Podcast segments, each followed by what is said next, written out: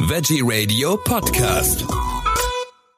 Der nachfolgende Beitrag wird Ihnen präsentiert von Gigaset, die Experten für Telefonie, Smartphones und Smart Home. Nachhaltig produziert in Deutschland. Am Mikrofon ist Michael Kiesewetter. Der Präsident des Umweltbundesamtes Dirk Messner fordert eine Halbierung des Fleischkonsums in Deutschland. Dazu, zu diesem Thema, begrüße ich jetzt Anne Klatt vom Umweltbundesamt. Herzlich willkommen, Frau Klatt. Ja, vielen Dank. Vielen Dank für die Einladung, Herr Kiesewetter. Sehr gerne. Frau Klatt, wie kam es zu der Aussage von Dirk Messner? Ist eine Halbierung des Fleischkonsums überhaupt machbar? die Aussage, dass der Konsum von tierischen Produkten und ähm, ja, also nicht nur Fleisch, ne, das ist mir äh, ganz wichtig an der Stelle auch nochmal zu betonen, in den Ländern mit den äh, hohen Verbräuchen, Verbräuchen insgesamt deutlich reduziert werden muss, um zentrale Nachhaltigkeitsziele zu erreichen, ist ja mittlerweile ein breit geteilter Konsens in der nationalen und internationalen Debatte um zukunftsfähige äh, Landnutzung und Ernährungssysteme. Ja. Beispielsweise hat sich ja auch der Agrar- und Ernährungspolitischer Wissenschaftliche Beirat des Landwirtschaftsministeriums wiederholt und sehr deutlich positioniert, dass eine global verträgliche Ernährung zwingend eine Reduktion des Konsums tierischer Produkte erfordert und die Politik auch entsprechend tätig werden soll. Ne? Ähm, und auch der WBGU, ähm, um ein zweites Beispiel zu nennen, also der Wissenschaftliche Beirat der Bundesregierung für globale Umweltfragen hat sich in seinem jüngsten jüngst veröffentlichten Gutachten zur Landnutzung ebenso ganz unmissverständlich geäußert und gefordert, dass die von der Eat Lancet Kommission entworfene Planetary Health Diet zum Standard werden sollte, ne, was ja sogar einer Reduktion auf ein Viertel des heutigen Fleischkonsums hinauslaufen würde. Und das ist wissenschaftlich auch ganz gut begründbar, mhm. da es Studien gibt, die zeigen, dass bei Fortsetzung der derzeitigen Trends im globalen Ernährungssystem allein die Emissionen, also die ernährungsbedingten Treibhausgasemissionen, an denen ja die tierischen Produkte einen ganz wesentlichen Anteil haben, dass allein diese Emissionen die Erreichung der Pariser Klimaziele verhindern würden. So, und demgegenüber wäre halt die Planetary Health Diet nach den Berechnungen ja. der Kommission auch für alle perspektivisch 10 Milliarden Menschen im Rahmen der ökologischen planetaren Grenzen realisierbar.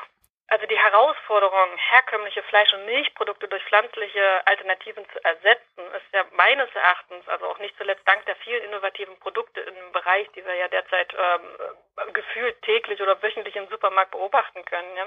Also diese Herausforderung sozusagen, die pflanzlichen, äh, die, die tierischen Produkte durch die pflanzlichen zu ersetzen, die erscheint mir im Grunde ziemlich banal im Vergleich zu den gravierenden Herausforderungen, die das Wahrwerden der schlimmsten Szenarien ähm, des Klimawandels mit sich bringen würde. Ja. Ich persönlich habe den Eindruck, dass das Wissen darüber, wie entscheidend das Ausmaß der Nutztierhaltung für eine lebenswerte Zukunft ist, sich derzeit auch rapide ausbreitet. Und daher bin ich ähm, im Grunde recht zuversichtlich, dass sich der bereits beginnende Wandel in Richtung stärker pflanzenbasierter Ernährungsweise ähm, verstetigen und beschleunigen wird. Man müsse die Massentierhaltung reduzieren, damit die zu hohen Stickstoffeinträge sinken und Böden, Wasser, Biodiversität und menschliche Gesundheit weniger belastet werden. Was halten denn die Bauern eigentlich davon? Bei denen läuft es ja aber meistens doch äh, nur über die Masse voranschicken, dass mir der Begriff Massentierhaltung ein bisschen zu unscharf ist und ähm, dass er häufig falsche Assoziationen weckt. Ne? Die mhm. Haltungsbedingungen, die sind unabhängig von der Betriebsgröße mal mehr, mal weniger art- und umweltgerecht und relativ unabhängig davon müssen wir über das Ausmaß der Nutztierhaltung diskutieren, also die Menge der insgesamt gehaltenen Nutztiere. Und äh, um zurückzukommen auf Ihre Frage, also die Bauern an sich, ja gar nicht. Ne? In Wirklichkeit haben Landwirte und Landwirtinnen ja ganz vielfältige Geschäftsmodelle, sodass das politische Ziel weniger und bessere Nutztierhaltung auf Betriebsebene ganz unterschiedlichen Folgen äh, hätte. Und die Folgen wiederum, die hängen ja auch ganz maßgeblich damit zusammen, äh, wie die politischen Maßnahmen zur Erreichung dieses Ziels ausgestaltet werden. Also wenn Umweltleistungen und Tierwohl finanziell honoriert werden würde und entsprechende Investitionen auch ähm, staatlich gefördert werden würden, wie es viele Fachleute fordern, dann bietet das dem Betrieb ja einen Ausweg, äh, einen Ausweg aus diesem Dilemma, entweder umwelt- und artgerecht oder discounter- und weltmarktkonform zu produzieren. Sie haben ja vorhin schon von ein paar äh, positiven Auswirkungen gesprochen, aber äh, Massentierhaltung reduzieren hat äh, bestimmt eine ganze Menge positive äh, Umweltwirkungen. Was sind das für welche? Können Sie die nochmal nennen? Also Nutztierhaltung so insgesamt ist ja mit einer ganzen Reihe von ungünstigen Umweltwirkungen verbunden, von denen einige sich etwas besser technisch vermindern lassen, andere weniger und die aber so insgesamt bei der Verringerung entsprechend auch reduziert werden würden. Ne? Das sind zum Beispiel die Nitratbelastung vom Grundwasser in den Intensivtierhaltungsregionen, Ammoniakemissionen, die zur Versauerung und Eutrophierung beitragen, die Belastung von Böden und Grundwässer ähm, äh, und Oberflächenwässer mit Tierarzneimitteln wie Antibiotika und deren Abbauprodukte, sodass auch ähm, eine Reduktion der Tierhaltung einen Beitrag zur Milderung dieses Problems der zunehmenden Antibiotikaresistenzen wären. Ähm, unserer Analyse zufolge ist die äh, Reduktion der Nutztierhaltung vor allem aber auch wichtig, um die ernährungsbedingten Treibhausgasemissionen zu senken und um insgesamt den Bedarf an Agrarprodukten und die damit ähm, assoziierte oder die dafür benötigte ähm, Produktionsfläche sozusagen zu verringern, weil diese Flächenfrage, das ist ein umweltpolitisch ganz entscheidender Punkt, weil die weltweit steigende Nachfrage nach tierischen Lebensmitteln führt halt so in der Gesamtdynamik einer Zerstörung natürlicher Habitate, weil die Agrarflächen ausgeweitet werden muss, um die Futtermittel bereitstellen zu können. Und das geht zulasten der biologischen Vielfalt, des Klimas und trägt auch beispielsweise dazu bei, dass Zoonosen, also Krankheiten, die von Tieren auf den Menschen übergehen, entstehen können. Und umgekehrt ist sozusagen die Verringerung der Nachfrage nach Agrarprodukten eine Voraussetzung dafür, umweltfreundlichere äh, und extensivere Produktionsweisen ähm, auszuweiten und äh, neue zu etablieren, weil diese häufig mit geringeren Flächenerträgen einhergehen. Ne? Ein ganz wichtiger Punkt ist auch, dass wir halt nicht nur für den Naturschutz Flächen benötigen, sondern auch für den Klimaschutz, um dort gezielt Kohlenstoff zu speichern, indem wir beispielsweise Moorböden wieder vernässen oder ähm, auch Agroforstsysteme stärker nutzen. Also bei den Beispielen, die Sie genannt haben, fällt mir natürlich auch schlagartig der Regenwald ein. Die grüne Lunge der Erde wird ja nach wie vor abgeholzt ohne Ende, um äh, da äh, Rinder drauf weiden zu lassen, damit die dann äh, ähm, dort äh, fressen haben. Also das finde ich jetzt persönlich eine ganz äh, schlimme Geschichte. Ja, wobei ich davor warnen würde, jetzt zu sehr zu sagen, ähm, die anderen sind schuld oder dort ist das Problem. Ne? Beispielsweise für die Schweinehaltung hier wer, äh, importieren wir ja auch einen ähm, ordentlichen Anteil an Soja äh, und davon ist ein ganz relevanter Anteil auch aus ähm, Brasilien beispielsweise, ne? was ja immer so im Hotspot der Diskussion steht. Ja. Bedeutet denn weniger Fleisch beziehungsweise äh, Produkte mit Fleisch nicht auch gleich teureres Fleisch? Müssen die Verbraucher dann im Endeffekt mehr bezahlen?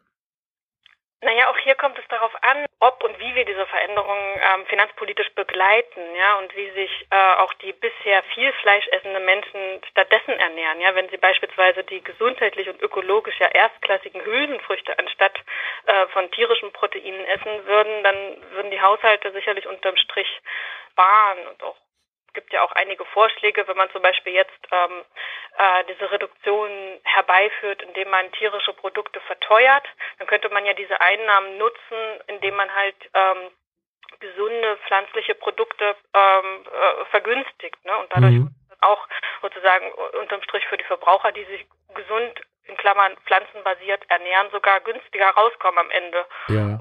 Aber ganz wichtig an dieser Stelle ist mir nochmal zu betonen, wenn wir über Preise reden, ja, dass die Produkte gerade im Niedrigpreissegment äh, ja ganz maßgeblich auf Kosten anderer, nämlich beispielsweise der Tiere und der schlecht bezahlten Angestellten in den Schlachthöfen und Zerlegebetrieben äh, und letztlich auch auf Kosten künftiger Generationen ähm, äh, beruht, die halt unter den Umweltfolgen dann leiden werden. Also es ist letztlich auch eine Frage der Fairness gegenüber anderen, ähm, diese Externalisierung, also diese Abwälzung der Kosten auf andere zu beenden.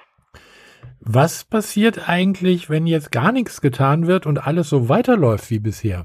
Ja, kurze Antwort ist, dann bleibt es nicht wie bisher. Ne? Und mhm. dann dieses bisher, also verstanden als die Verbreitung von sehr ressourcenintensiven Lebens-, Wirtschaft und Ernährungsweisen, das ist historisch gesehen ja auch eine sehr, sehr kurze Phase, die äh, seit etwa 1950 erst ähm, begonnen hat, ne? wie die wissenschaftlichen Arbeiten unter dem Stichwort The Great Acceleration, also die große Beschleunigung zeigen. Und diese drastische Beschleunigung der menschlichen Beanspruchung der ökologischen Ressourcenbasis, die, die destabilisiert halt zentrale ökologische Funktionssysteme. Ja, das, das wird so im ähm, im wissenschaftlich-politischen Diskurs dann so als die Planetary Boundaries oder die planetaren Belastungsgrenzen konzeptionalisiert und erforscht.